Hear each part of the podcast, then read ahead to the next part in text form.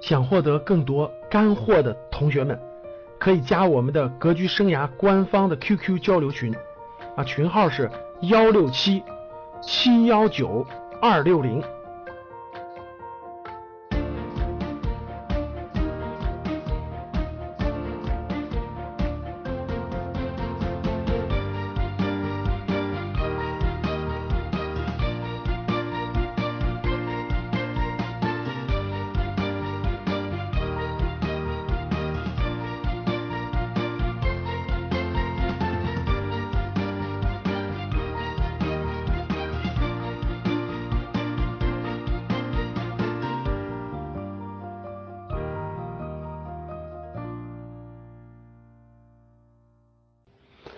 那我们开始啊，呃，今天我们主要是几个主题，各位，今天大概是一个半小时的时间啊，一个半小时的时间。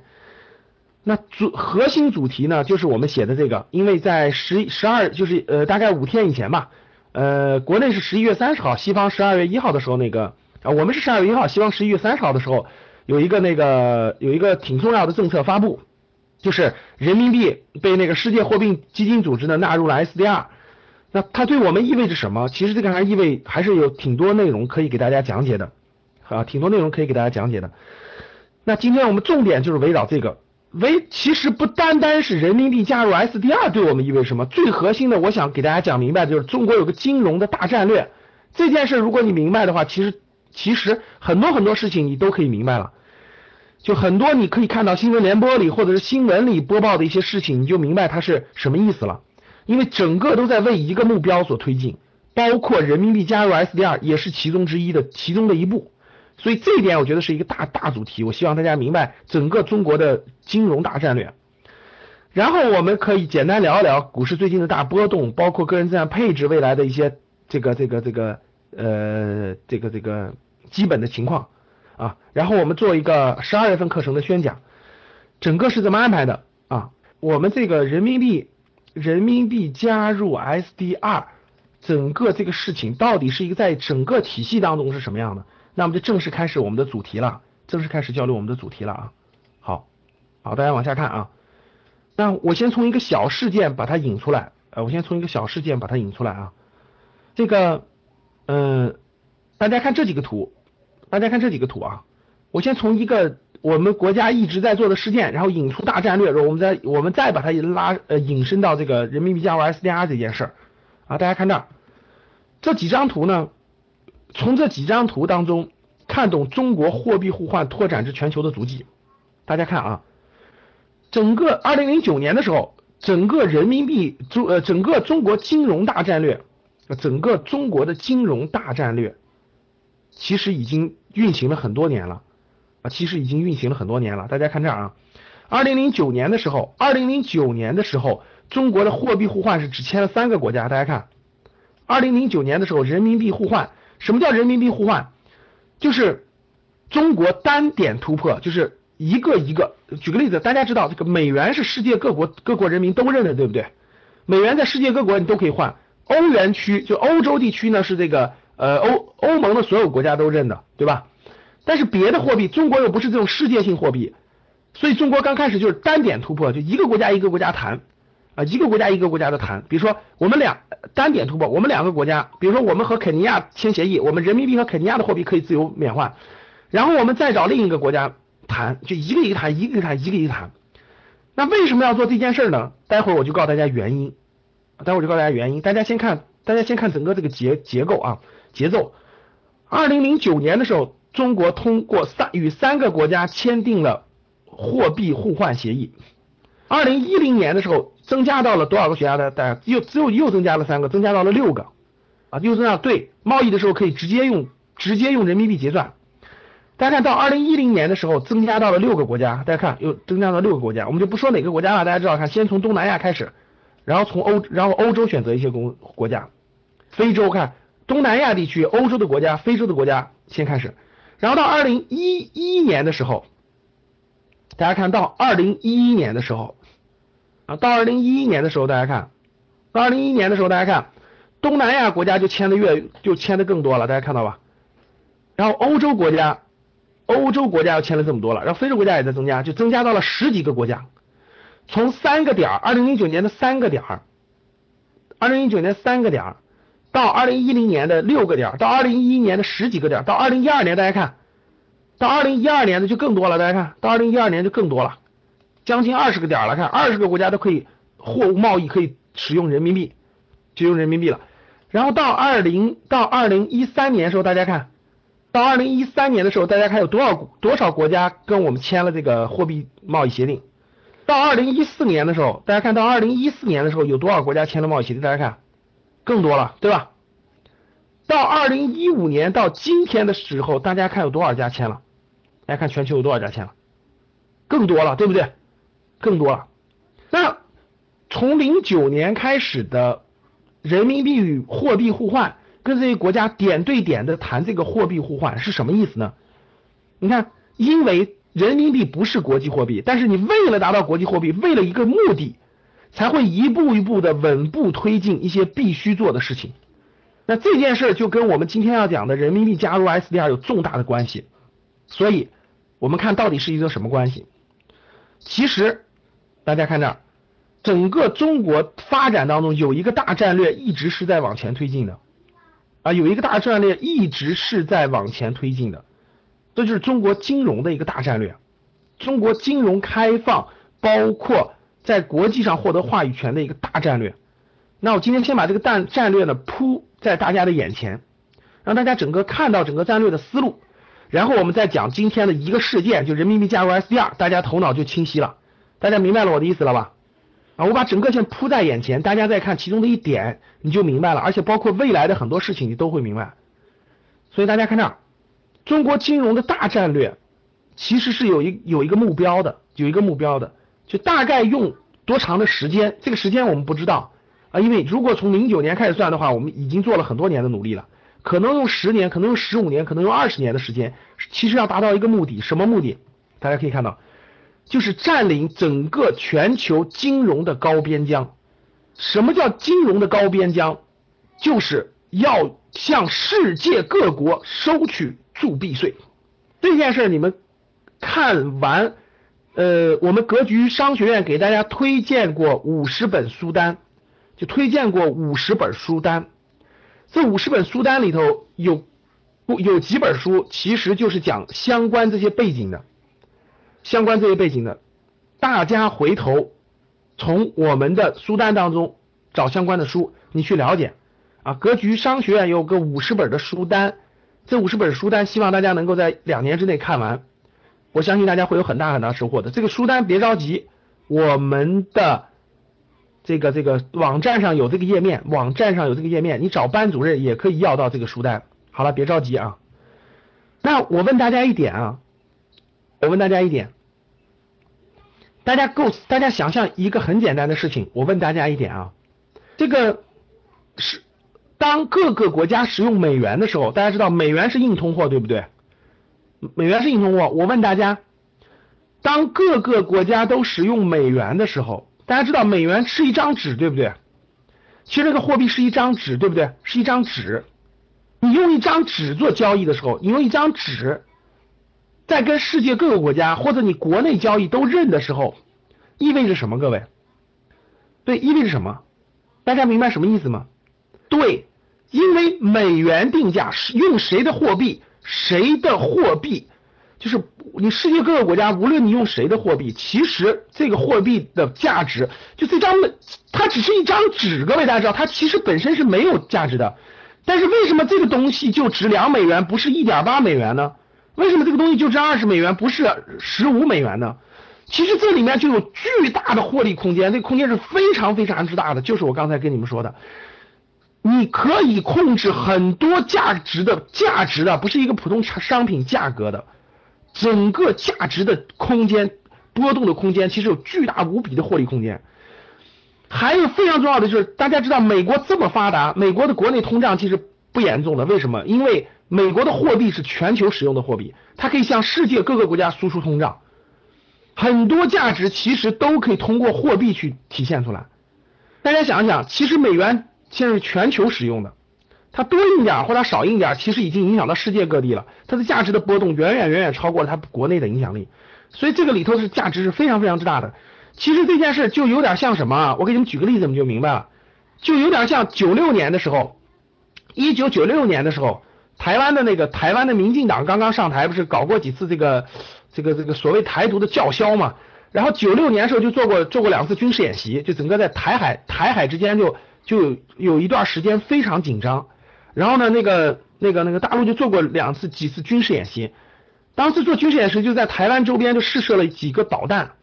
当时第一个导弹就打打准了，就第一个导弹就打的非常准，第二个导弹开始就全部打偏了，就全部打偏了，就打不到目标。后来你知道什么原因吗？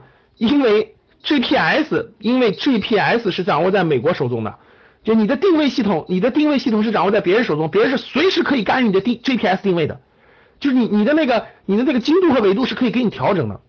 后来有一次事件，我讲这个事件，我跟你讲现在这个事情是一样的。后来有一次事件，你们不知道，有一次有一个中国的船，有一个中国的货船，就开往那个在地中海的时候就被就突然就突然就就就就就导航设施就失灵了，就突然导航设施就失灵了，然后然后美国的这个这个舰队就过去检查过，对，当时银河号就就美国的人就过去直升飞机过去可以，他可以检查这艘船，说你是否运了什么非禁呃非法的什么武器等等的。后来中国就明白一点了，如果你不掌握 GPS，其实。你就是别人的靶子，别人怎么打你怎么打，然后你用别人的 GPS，别人随时可以改变你的定位，别人可以随时改变你的这个这个这个定位。所以当时中国高层就得出一个结论：无论花多少钱，就无论花多少钱，无论花多少代价，一定要建立中国自己的导航系统。这就是中国今天的北斗系统。所以中国的导弹里是装两个芯片的，原来就没有没有北斗之前，中国的导弹里是装两个芯片的，一个是一个是 GPS，一个是那个。俄罗斯的那个，俄罗斯那个叫什么名字？谁知道叫什么名字？叫叫叫叫那个格格叫什么？对，格洛纳斯。俄罗斯是有导航系统的，然后美国是西方都是用 GPS 的，所以中国的导弹是装两个芯片的。如果 GPS 被改了，然后迅速换这个，现在就不用了，现在直接用自己的北斗了。什么意思呢？我想说这个意思就是说，如果你中国想说是一个大国，欧洲为什么要出欧元？就大家想想，欧洲为什么要出欧元？一个是统一内部的货币，另一个就是货币代表的是未来这个世界的大国。如果没有自己的，就是如果你自己的货币不能达到局部的或者全球化的使用，你在金融体系上你绝对是被别人侵略的。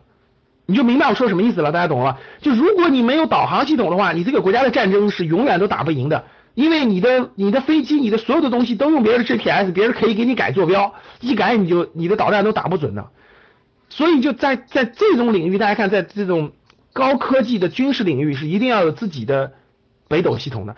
在金融领域，整个金融大环境领域中，一定要让自己的货币站在最高的地方。如果你的金融货币达不到这点的话，其实未来你永远很多地方是很被动的，很多地方是非常非常被动的。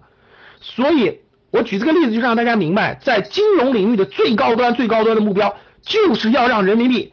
实现全球化，成为一个世界货币，只有这一点才能让中国的金融影响力达到它应该达到的目的。目的，大家听懂了吗？刚才刚才我通过举这个例子，让大家明白中中国金融大战略的目标是什么，这点大家明白了吧？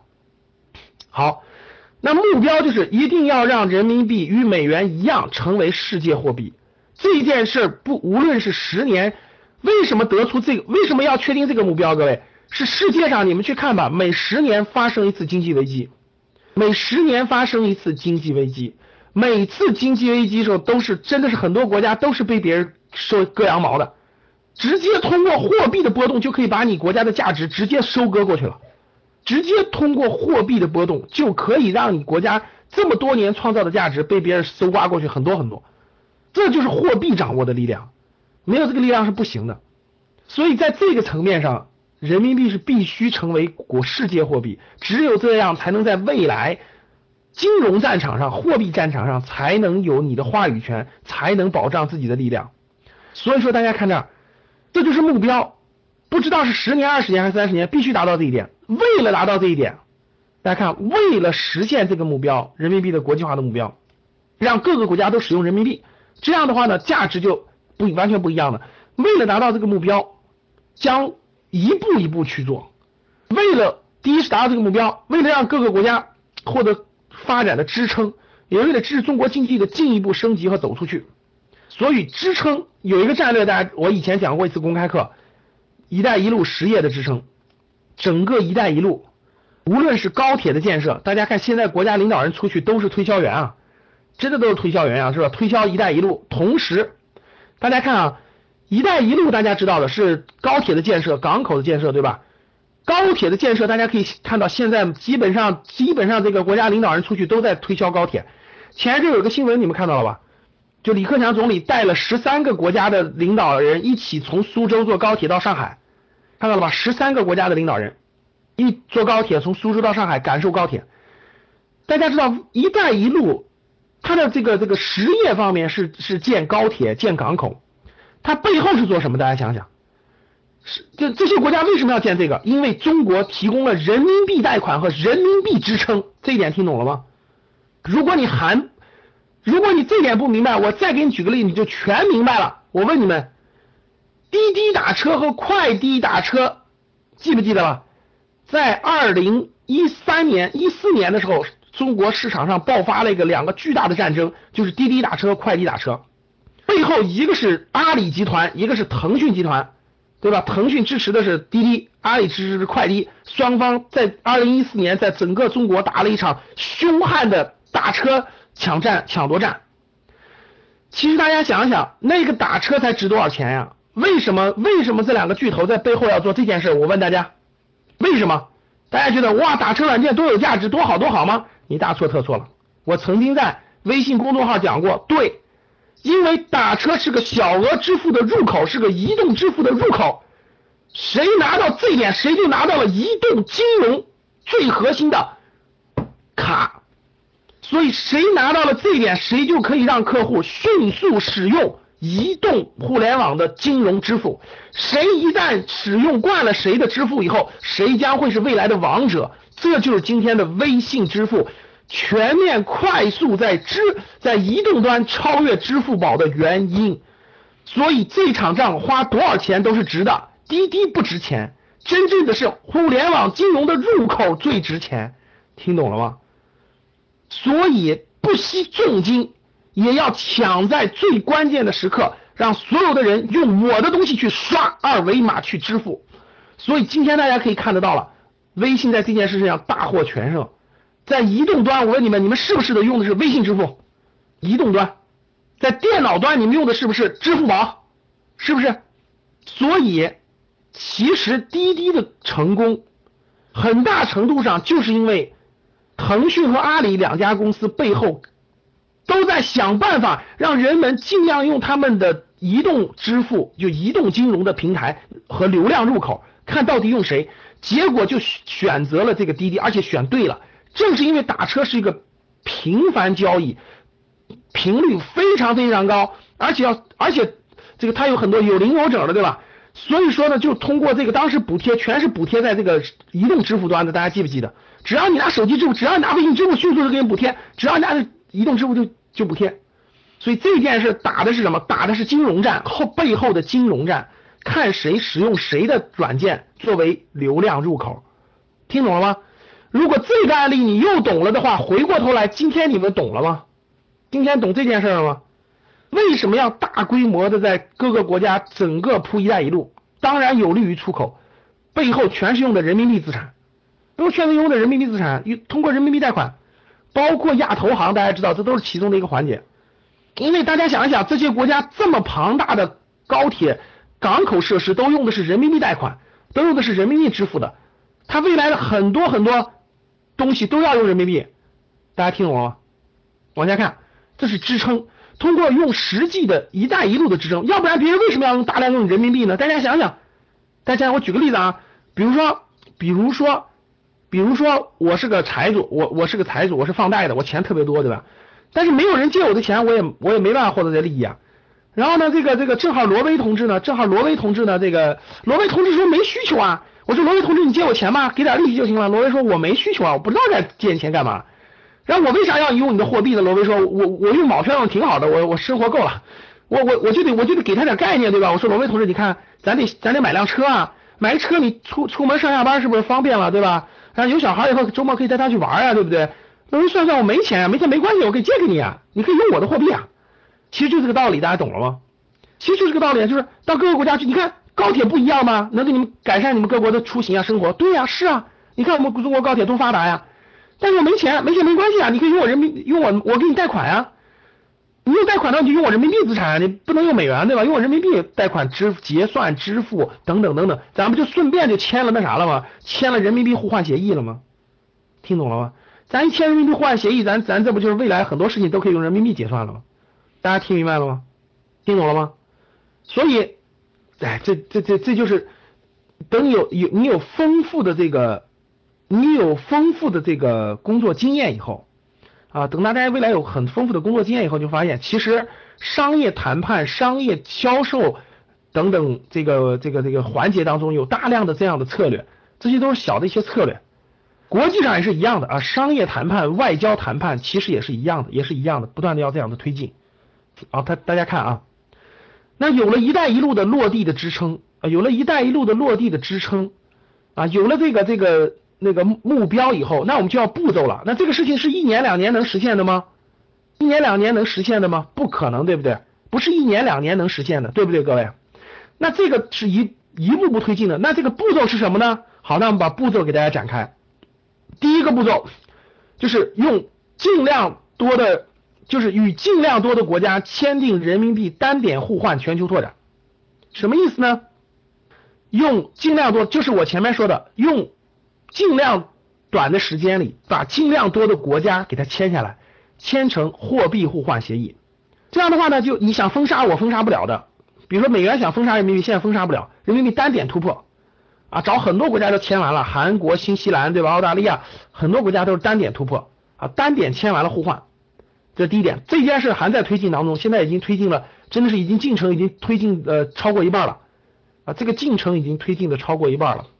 第二是第二点就是就是今天我们发生的啊，人民币要加入世界货币组织的储备货币，这个就是今天我们要重点讲的。马上一会儿我讲完这个，马上就开始就会延展到这个地方，就人民币要加入 SDR，这步已经实现了，大量的国家的单点互换其实也实现了。紧接着各位往后紧接着第三点，待会儿我跟你讲 SDR 什么意思，对我们的影响有哪些啊？会不会破坏？已经在破坏了啊，李勇同志！南海制造事端就其实是在破坏这些事情。南海把事端制造的大一点，东南亚对中国不信任的话，不使用人民币，这不就是破坏吗？这从来就没有袖手旁观过呀。那其实就就永远就是在较量当中，永远在较量当中啊。就你也往前推进着你的战略，别人在给你搞破坏，就一直在较量。他们互相一直在互相一直有较量，因为它关系到利益，关系到利益。然后大家看。资本市场第三步就是明年大家会看到的，明年大家会看到的，明年大家会看到资本市场，资本市场主要是股市、债市啊，股票市场、债券市场。明年，明年整个市场将逐步开放，就是包括 QDII、沪港通、深港通，这个不是明年，这个是已已已经发生的，就是一直在发生的，就是沪港通啊、深港通啊、QDII 啊，这是一直在发生的。然后明年将发生这件事情，大家可以看得到，大家都可以赶得上。啊，明年 A 股指数将纳入世界金融指市场指数，MSCI 和富时指数，什么意思呢？就是世界金融市场呢，它是有一个，因为中国是发展中国家，后起之秀。啊，原来的各个这个老牌的这个发达国家，它都有一些综合指数，因为这个富人是这样的，各位，资本是没有国界的。啊，资本是没有国界的，资本是没有国界的，那这个资本呢，资本没有国界。资本为了获得更安全稳定的收益，它就会在全球布局。大家听懂了吧？它就会在全球布局。那它为了获得全球布局，怎么才能知道全球哪些资资本市场好的一些不好呢？所以呢，世界上就就有了一就有一些共同的组织来来整个告诉世界的这个富人，就世界的资本方，说世界资产你应该这么配置，就跟 SDR 是一样的。SDR 作用是一样，SDR 就是告诉世界各个国家。你配置资产的配置那个货币资产的时候，你要考虑这些国家的货币，他们很稳定。你不是配的什么非洲的越南盾或者朝鲜的货币，你要配什么货币，它就是个指导意义。同样的，各位，像 MSCI 包括富时指数这些全球性指数，它是给世界的富人和世界的资本指明方向，就你们要配置什么资产。所以明年如果 A 股指数纳入世界金融市场指数的话，将会有很多外资被动性的配置中国资产，就意味着将会有大量的外资，他必须买一点国内资产，他不买的话，他就不符合整个这个体系和特征，他就无法做到全球资产协调配置。所以这件事将是二零一六年最大最大的资本市场最大最大的事件，就是明年最大的事件。你们明年关注，在明年年中，如果这件事情完成的话，各位毫无疑问。股市必有大涨，就必有大涨，这件事儿是个核心的事儿。现在走到第这步了。第五，资本市场面临全面开放。今天外资是不能随便到中国买股票的，大家知道啊？今天外资是就是外资是不能，就是你像美国市场、香港市场这些市场，它都是开放的，就你你的资金可以随便换成各种货币，你去买你去买新加坡市场、香港市场啊、日本市场、韩国市场、美国市场，你是随便买的。你随便买他们的股票，随便买他们的东西，没有限制。你资资金是自由流动的，但是中国现在是是没有完全开放的。中国现在是没有完全开放的，呃，也不能随便开放，随便开放会受到巨大的冲击。它是要一步一步的。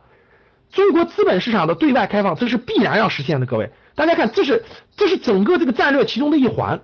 对，它不可能说你的人民币。好，你你面向我们的世界，要求你的人民币面向成为世界货币，但是你自己的资本市场不向我们开放，这是不可能的。大家听懂了吗？就是没有别的国家也不会同意的。说我们允许你人民币自由自由免换于我们的国家，但是你们国家的资本市场不对我们开放，这是不可能的。所以这件事是必须要开放的，就是未来外资一定要自由买卖中国资本市场的股票或债券的。这件事是整个环节当中的倒数第二步，它就是倒数第二步。这件事一旦放开。基本上，各位，人民币实现全球化也就放开了，因为这件事是中国的最后一张金融金融底牌，就底牌，就这件事将会是最后的资产，就最与世界谈判的最后筹码。因为大家知道，中国是一个发展最好的发展中国家的大国，世界资本其实是最希望配置中国资产的，因为别的国家我已经说过了，利率都是负的，大家听懂了吗？大家懂了，别的国家利率都是负的。买中国的任何东西至少都是正的，就你你货币放在中国的银行里，随随便便也能获，你存个五年期也能获得百分之三的收益。但是你在欧洲已经是负的了，就无论多少钱都是负的，在美国是零点几。其实很多钱想进中国，大家知道吧？把它存在银行里就是稳稳稳当当百分之三点几的收益的。所以说呢，这个资本市场的开放将是中国金融开放的最后一张王牌。所以这张王牌一旦放开，各位说明。听好了，说明中国的战略目的就已经达到了，就是最后一步互换，就谈判的最后筹码。我向你放开资本市场，你必须认可我的世界货币地位。所以这件事最后一旦完成，第六点就全面实现了，就人民币将成为仅次于美国的世界货币，完成目标。所以整个这个大战略，大家想想，这叫大战略呀！这大战略只有习大大周，包括周围的高人才能统筹策划、谋篇布局，懂了吗？这叫大战略，这大战略执行完了，怎么地也得十年吧？啊，没个十年你是做不完的这事儿的，听懂了吗？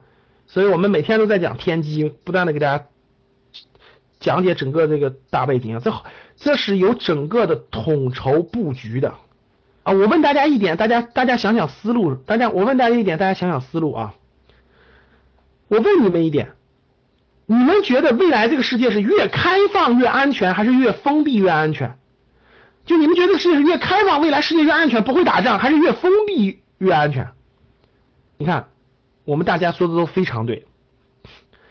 世界是越开放越安全啊，就跟中国，就跟就跟咱们大陆和台湾地区一样。其实两者越融合，就是大陆和台湾越融合，大家越融合，各个方面越融合，大家放心，越打不起来，最后必然会走向融合。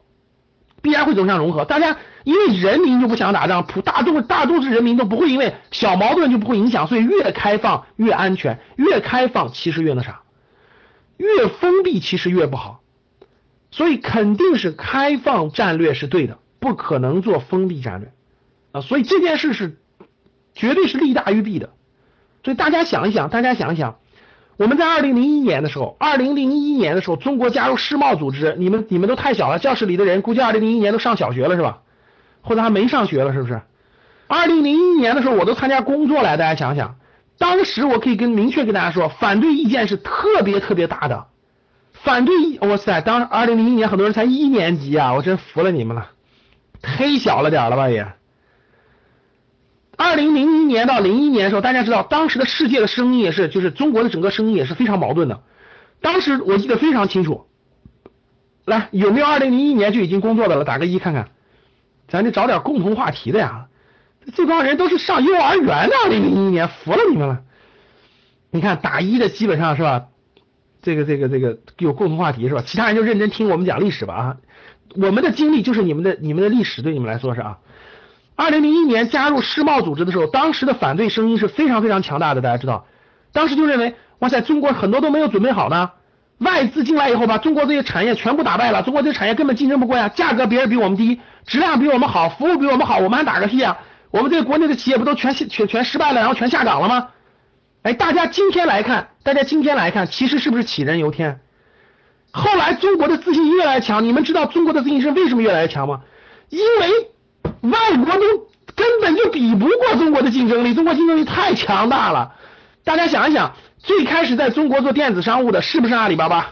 就最开始做电子商务是不是淘宝？我跟你说，根本就不是。最开始做的是环球资源，最开始叫做易拜什么的，都是国外的品牌。易趣，最开始的通信叫北电，叫北电网络，叫什么爱立信，叫什么叫什么通信，现在是华为，现在是联想。现在是海尔、格力，现在是比亚迪的电动车，未来是大疆无人机，这就是中国的时代，听懂了吗？新的小米，就是竞争才能竞争出中国的竞争力来，保护是保护不出来的，你就必须相信。我可以明确告诉各位，外资银行早就外资银行早就进中国了，在二零零一年入市以后，中国就明确承诺外资必须有些银行进中国，所以你们在一线城市，你们都可以看得到，渣打、汇丰。东亚、花旗都是进中国的，能听懂吗？但是我问你们，今天有哪有几个中国人把钱存的存的东亚、汇丰、花旗、渣打了？我当时去开过户，当时都很害怕，当时所有人很害怕，说哇塞，西方的银行服务又周到，服务又好，对吧？保险公司都进来了，中国的人谁还把钱存国内的银行呢？啊，这看着工行的、农行的脸色行事，把钱肯定都存在外资银行了，怎么怎么地了，都买外资保险，都买等等等等。今天其实不是。我我去渣打开过户，我去渣打开过户，开完我就知道，我提供这服务以后，我我可以明确告诉各位，我就觉得招商银行的服务一点都不比外资差，而且外资的很多手续费各方面，我就后来就明白了一点，其实不会按他的方式走，你知道为什么吗？这帮外资银行一看就不会本土化，我当时开户的时候，他所有的东西都是英文，就是英文、中文两种文字的，其实他那个文字是翻译过来特别别扭，有些东西你是不理解的。啊，真的是这样的，很多问题，所以其实今天就今天的很多国内的很多好的这个这个这个这个呃各个行业的企业，其实都都很多地方都竞争的，就是把这个竞争力给打出来了。其实，所以大家可以看得到，二零零一年入市，开放战略、改革战略就是开放战略，让中国大量的企业现在成为了世界级的企业。前两天大家看这个这个习这个这个。习大大去美国的时候，对吧？带了一堆企业家，你看那个整个那个新兴企业里头，中国占到了多少份额呀？真的是大家想想。所以说，开放其实能让中国人的竞争力展现出来，中国人的竞争力、技术很多东西都展现出来。我觉得整个，所以说你看，二零零一年的加入这个是，就带来了国内其实很多企业不怕竞争，不要怕竞争。所以，我我今天还是一样坚信，我觉得很多领域开放以后，中国的企业一定会很多发展的非常好的，会发展的非常好的，啊，真的是这样的。往下看，再往后啊，整个这是整个大战略，大家知道了整个这个战略，大家知道了整个这个布局，我们就看 SDR 对我们有什么影响啊？那为了完成这个 SDR，大家看，二零一五年，二零一五年为了完成人民币加入 SDR 这件事。做了哪些努力和工作啊？大家看做了哪些努力和工作？大家看啊，为了加入 SDR 所做的努力，大家看这儿啊，为了加入 SDR，二零，因为大家知道这个世界货币基金组织呢，每五年就是每五年才审核一次，每五年才审核一次 SDR 的这个这个成分，SDR 的成分，所以大家看这儿啊，这个。为了达到这个要求，大家看做了哪些努力？大家看做了哪些努力？二零汇率，关于汇率的开放，大家看关于汇率的开放，二零一五年八月十一号，这个这个做了个中间价的形成机制。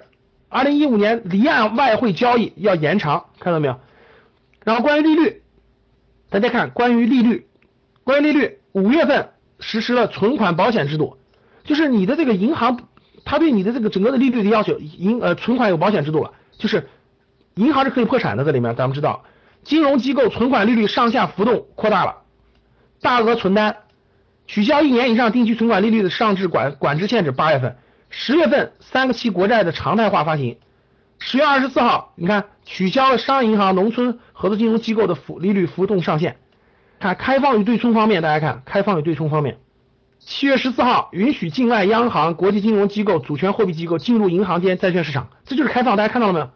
原来是不允许的。原来银行间债券市场是不允许这个这个这个这个境外机构、境外央行这些机构，现在就允许了。这就是你加入哎 SDR 的条件，你不开放这些是不行的，这是必须开放的。所以大家看这，九月十号放宽跨境双向人民币资金池业务，九月十四号取消企业发行外债的额度审批，改备案制登记，九月三十号允许外资央行机构进入银行间外汇市场，看到了吗？全在开放，大家看到了吗？全在开放。十月八号。整个跨境支付上线运行，十月二十九号，自贸区试点人民币资本项可免换，大家看到了吧？就是为了人民币加入 SDR，是做了很多很多开放的步骤的，做了很多开放的步骤的。整个这些开放打满足了整个这个世界货币基金组织的要求，才能完成第二点呀。大家看见没有？所以表面上大家不在这些部门，你感受不到央行、外交部等等这些谈判。每天都在紧锣密鼓的往前推进啊！这些事情大家看到了吧？非常每个月都出新政策，每个月都出新政策，每个月都出。我们就处在了一个改革的时代，真的是这个开放改革加速的时代。所以这这两三年呀，各位，这两三年你每天晚上都应该看看新闻联播。就这两三年，你真的应该看新闻联播。每天的变化，我跟你说太快了，真的是太快了啊！好了，往下走。所以说呢，围绕这个，大家看这啊。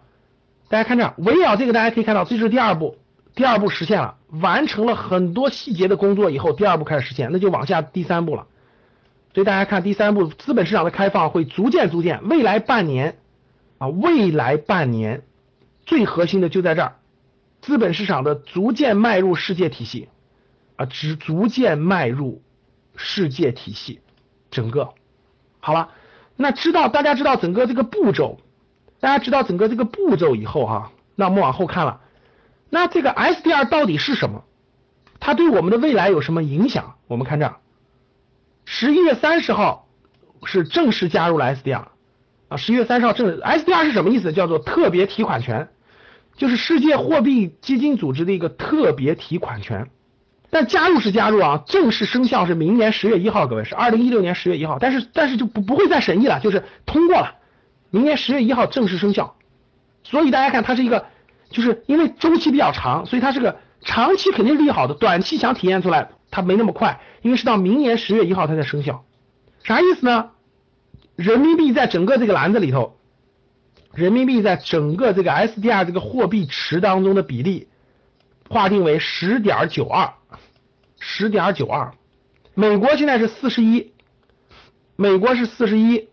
欧欧洲是这个三十，欧元是三十，美元是四十，欧元是三十，日元是百分之八点三，英镑是百分之八点零九啊，然后中国是百分之十点二，排名第三。其实这个位置还是还可以，这个比例至少是证明世界第三大货币是吧？仅次于美国欧元的，所以整个把它纳入这个篮子。那这个到底是什么？SDR 到底是什么？我们知道它是什么？SDR 是什么呢？SDR 就是一个世界货币基金组织这个特别提款权，或者叫做纸黄金。这这事儿得稍微说一下，纸黄金是啥意思？大家知道世界的货币啊，最开始这个货币，我问大家啊，这个古的古代的时候，古代的时候这个货币是跟什么相挂钩的？古代呃，我问大家，我们的货币是不是纸纸币？我们的货币是不是纸币？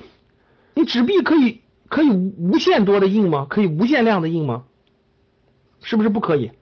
对，它纸币是要跟一个东西挂钩的。最古代的时候，古代的时候它是跟什么挂钩？最原始最原始跟过贝壳对吧？跟过很多东西，但是更多的年代是跟黄金挂钩，黄金白银对不对？它是跟黄金白银挂钩的啊，黄金白银挂钩的。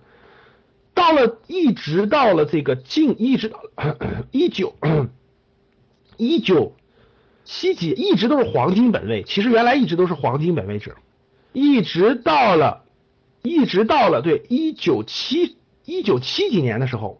整个布雷顿森林体系崩溃以后，就今天的货币其实跟黄金已经不挂钩了，这点大家知道吗？就是今天的货币已经跟黄金不挂钩了，就是黄金的多少已经跟货币没有关系了，货币可以印很多很多，但是怎么印呢？为难道世界各个国家都可以无限量印黄金吗？你无限量印货币吗？无限量印货币吗？当然不是了，世界各个国家的货币在过去是盯着美元的。美元是盯着谁的？美元是盯着石油的，这是过去大部分国家的都盯着美元，美元是盯着石油的。其实它是有一定的参照的，不是随便印的啊。美元其实背后是盯着石油的。那那这个没有参照物，其实美元是不是一定是跟石油这个是完全相关的？其实也不是。对，所以说呢，大家看好了，世界货币基金组织啥意思？就是啥叫纸黄金呢？就是世界各个国家的货币是不是有一个基准呢？参照的基准呢？这个基准其实按世界货币基金组织的目的，就它成立这个目的，它是希望我们这个体系呢是按整个这个体系走的，就整个我们遵照 SDR 的这个比例，包括它的价值去衡量，它是这么个目的。它其实是一个参照体系，就是参照体系啊。我们应该怎么配置我们各个国家的这个资产呢？比如说你是一个小国，或你是一个中等国家，你应该怎么配置你的资产呢？其实你要知道你要配多少美元，要配多少，其实它就类似于我们家庭的资产配置，大家知道吧？类似于家庭资产配置，家庭资产配置大家知道，你肯定是房产、股票、债券、古董什么乱七八糟，你要搭配，对吧？其实它这个就是告诉你各个国家你配置的时候要参照这个东西，这个东西是这个东西是科学合理的，它其实是这个意思。最早发布于一九七零年，是一种准货币，国家间的。国家间的啊，所以二战以后呢，就美国经济一家独大，美国跟黄金整个这个这个这个做贸易的时候就支付美元就行了。那后来不用了，黄金和美元那没钱了怎么交易？其实就是创造这个是它是为了解决这个问题的而产生的。其实后来它的象征意义更大，各位大家懂了？就象征意义就是一个国家应该配置它的国家这个资产的时候，这个货币存量的时候要用什么样的货币？其实就这个意思，你就明白它是。国家之间参照的一个东西，那大家看整整个这个这个这个 SDR 呢，这是过去的比例，刚才我们说过了，这是现在的比例。人民币入篮以后，人民币入篮以后，人民币的份额大大提高了，就人民币在争抢这个话语权嘛。按道理来说，就是每个国家该获取多少，理论上它是有这个公式的。啊，每个国家应该获得多少这个 SDR，综合要考虑它的 GDP、经济开放程度、经常账户的收入的波动和官方储备。然后结合起来去考虑这件事的，所以大家就明白，一个国家它要配备是它的货币，比如说它是一个泰国，假设是泰铢，毕竟它是一个小范围的货币，自己国家货币，怎么怎么才能让泰铢稳定呢？它其实就是要，那世界货币基金组织就世界货币基金组织就会告诉泰国，说你按照这个去配配置比较合理，比如你应该配置百分之四十一点七三的美元。你应该配置百分之三十的欧元，你应该配置百分之十点几的人民币，这样可以让你的这样可以让你的这种就是储备货币得到保值，得到保值稳定价值的稳定，它是这么意思，而不至于让某某种货币巨额波动给你造成大量的损失，大家懂了吧？啊，巨额货币造成大量的损失。好，那么往下看，那那么这个货币加入 SDR 要满足什么条件呢？就是一国的货币要加入你这个 SDR 需要的什么条件呢？其实最核心的其实是需要你的经济实力，必须满足两个标准。大家看，二零二零零五年的时候就定了，必须满两个。第一个是发行该货币辖区在国际商贸中的地位啊，贸易额可以叫做贸易额。中国的贸易额二零一四年已经占到全球的百分之十二了，超过了每日。这个贸易额是非常大的，所以就符合了。第二，大家看第二条是非常非常关键的。该货币可自由使用，就这个货币是可以自由使用的。为什么打个引号呢？为什么打个引号呢？就是相对可以自由使用。啊，只要符合了它的条件就 OK 了，稍微有点限制也是可以的，啊，稍微有点限制也是可以的。所以说呢，二零一零年的时候呢，整个就认就这个世界基金货币组织就认为人民币还没有达到自由使用的地步。二零一零年的时候，所以只有五年以后才能审核。大家明白啥意思吧？如果今年没有通过的话，下次审核得到什么时候？下次审核得到什么时候？各位，得到二零二零年。大家想想这周期多长啊！所以大家知道了吧？为了完成这件事儿，你看到没有？中国可以说是快，就是真的是那种快马加鞭。你看，不断的改这些策略，快马加鞭啊，真的是快马加鞭。因为什么？一耽误就是五年啊，就一耽误就是五年时间。大家想想啥概念？啊，你小学都快上完了是吧？所以习大大这届是比较有魄力的是吧？必须抓住魄力往前推进，不能拖延。那人民币加入 SDR 的正义性和必要性也是很很重要的，你必须带我玩是吧？第一，我是经济总量全球第二，贸易总量全球第一，这是我的我的地位在这放着呢。出口标准来看，中国已经完全满，从外贸中国早就满足了这个目标了。人民币的使用度，国际债券存量第八位。整个货币第七位，就是那个各个国家的认可度也越来越高了，整个的这个这个这个交易使用的增长增长量也在不断的往上推进，汇率长期稳定，汇率长期稳定，经济发展健康，所以这些标准我都符合了，所以我是名正言顺的应该进这个体系的，其实就这个意思，其实就这个意思，所以呢，其实中国加入也不单单是对中国好，其实对世界货币基金组织也是好的，它。他能获，他也能获得很大量的支持、支持和支持，所以这是加入原因。那这个 SDR 能和不能是什么意思？大家知道它是干嘛的啊？整个这个这个特别提款权这个篮子，大概它的总量大概有两千八百亿，就是进入这个篮子以后，它总共是一个池子，大家知道吧？这个池子现在总共价值两千八百亿美元，它总共是两千八百亿美元，就是就是这个池，你要交，你要在这个里面放这么多钱的各位，比如说。总共现在这个篮子是两千八百亿美元，你美国在百分之四十一，你就要放四十一的钱的；你中国是百分之十，你就要放两百八十亿美金在里面放着，它是一个储备，它是一个世界货币基金组织一个储备，大家懂了吧？就跟央行的那个保证金似的，就跟央行保证金似的，你你必须把这个钱存在我这儿，放在这儿，你用的时候可以用，可以可以兑换，国家间可以兑换。这个篮子是总共大是两千八百亿美元，现在值两千八百亿美元，是世界货币基金组织决定的。因为世界货币基金组织是你各个国家承认的呀，是个国际组织。那大家看这个这个这个这个篮子不能干什么？第一，它不是货币。大家看，第一，它不是货币，就它不是货币，不能取，不能当货币取钱。第二，它不是对债权，它不是债权，它不是谁欠谁的，它不是这个意思。它直接的使用范围仅，它直接的使用范围是仅不是官方机构，是官方就能干嘛？就官方央行之间使用。不是普通机构可以使用的，不能直接用于贸易或非贸易支付。就这个钱不是用于普通的贸易或非贸易的，不是普通的贸易或非贸易。那能干什么呢？第一，可以换取外汇偿付逆差。比如说有些国家的这个贸易逆差发生了贸易逆差，可以用外汇去偿付，可以换回对对方持有的本国货币。两个国家做贸易的时候，可以通过它换换回本国货币，可以归还世界货币基金组织的贷款，可以用这个东西。所以它就是个篮子啊，大家就理解成它是一个篮子，在这篮子里头呢放了世界这几大大国的这个货币放在其中，目的主要是为了维护世界经济的一个交易的平衡，一个稳定，一个稳定，大家知道这个意思就行了。两千八百亿是不多，所以它的象征意义大于实质实际意义，就它的象征意义，它的代表意义吧，就是它的代表意义其实大于它的实际意义，它的实际使用当中，其实在在全球这么庞大的这个这个。整个贸易体系当中其实是没多少分量的，其实没多少分量的。好了，往下走。那对国家意味着什么？就是这个人民币加入 SDR 对国家意味着什么？就对国家意味着什么？对国家意味着这么几件事。第一件事啊，人民币入篮就就是加入这个体系，一定会推动国际贸易结算中更多的使用人民币。这个大家明白吧？大家只要知道我后面讲这两页 PPT，你就知道了。前面的可以不知道。你只要知道我的大大战略是什么，你只要知道为什么有这件事出现，你只要知道带来什么带来什么就可以了。中间的你可以不管，就是做人民币一旦进入这个篮子，将将会推动国际贸易间就国际买卖各种货物贸易间将会用更多的人民币去结算。为啥合情合理了？大家听懂了吗？就合情合理了。哦，你人原来很多国家是可以不用你人民币的啊，你人很多国家可以不用，我就要美元，就是我就要美元。如果你中国不跟我签订那个呃本币互换协议的话，我就要美元，你就只能给我支付美元，听懂了吗？其实不是说中国没有美元，而是说用人民币和用美元是不一样的，懂了吧？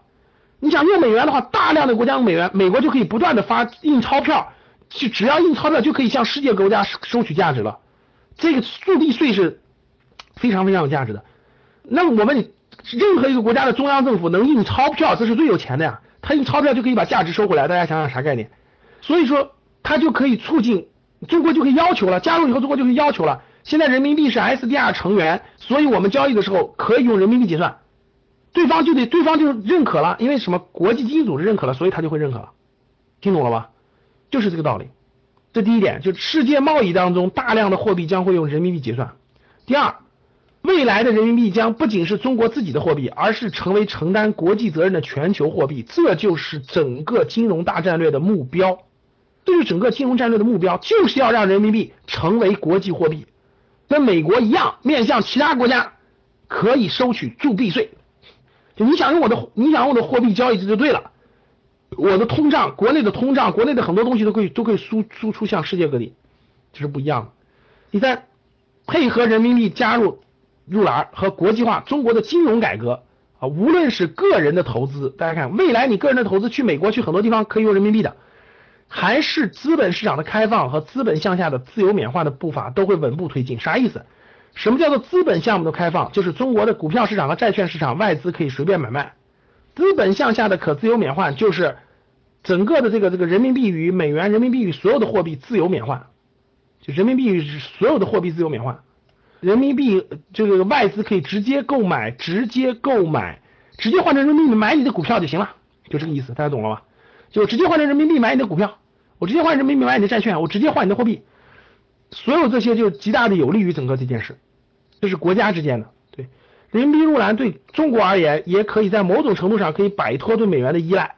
现在中国的外汇储备全是美元啊，对美元的依赖是非常强大的。美元随便一个波动，中国的外汇储备就你们知道损失多的损失就非常大的呀，随便一个价值的波动，三万亿美元的外汇储备啊，现在中国存的是三万亿美元啊，啥概念？稍微一波动，未来人民币。我就不存你美元，存那么多美元干啥呀？我可以，我可以存点人民币啊，懂了吧？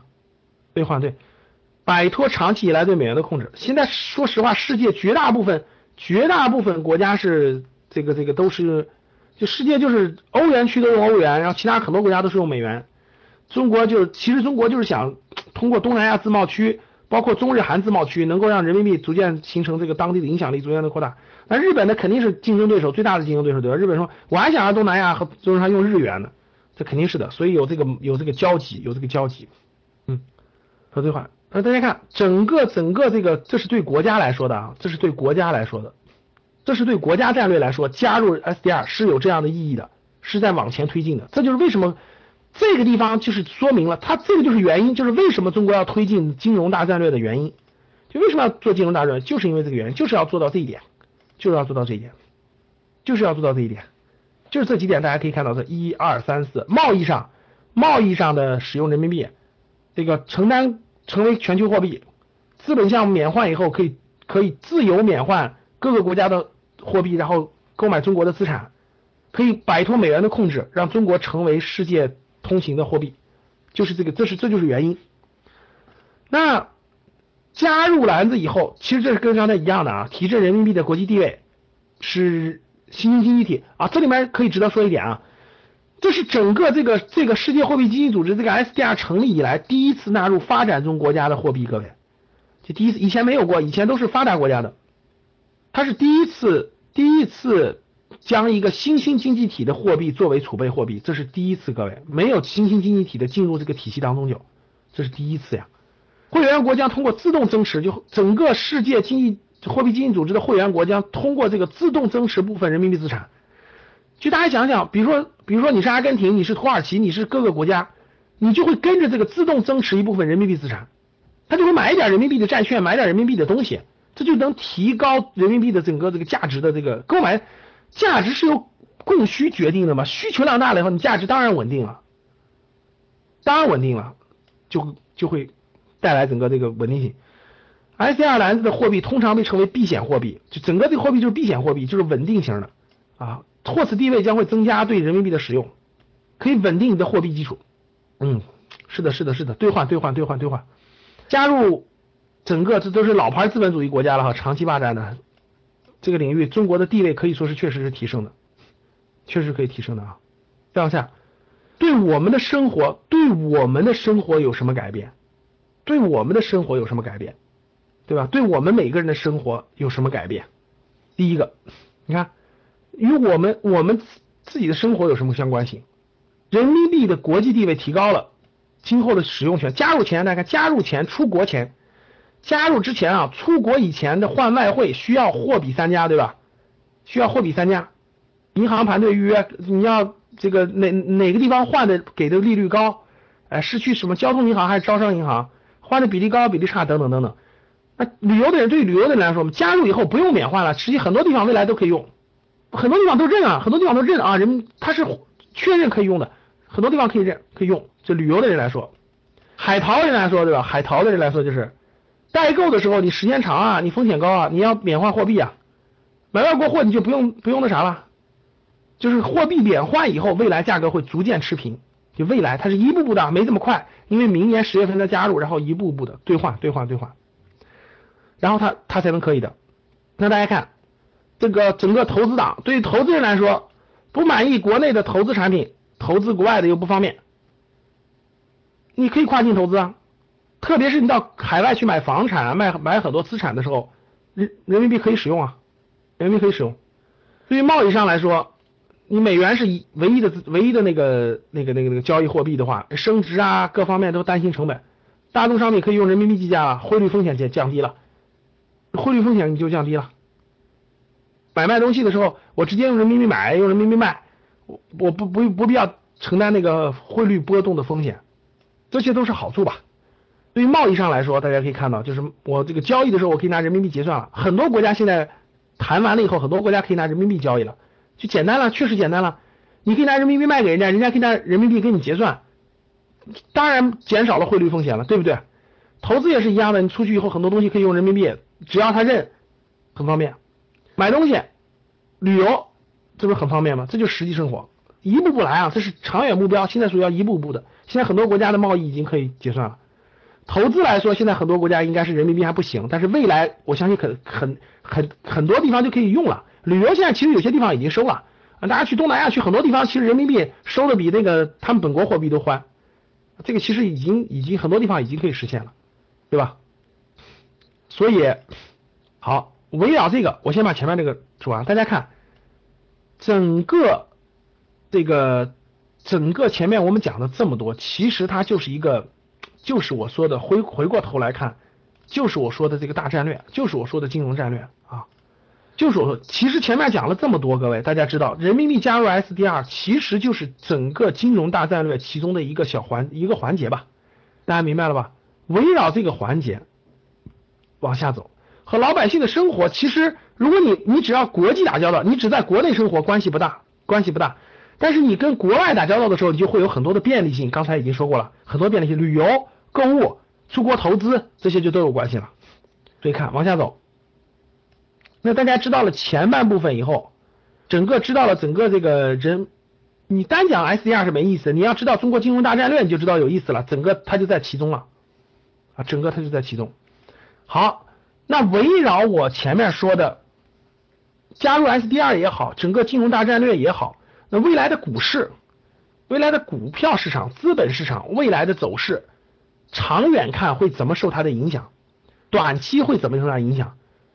啊，我们看一看。想获得更多干货的同学们，可以加我们的格局生涯官方的 QQ 交流群。啊，群号是幺六七七幺九二六零。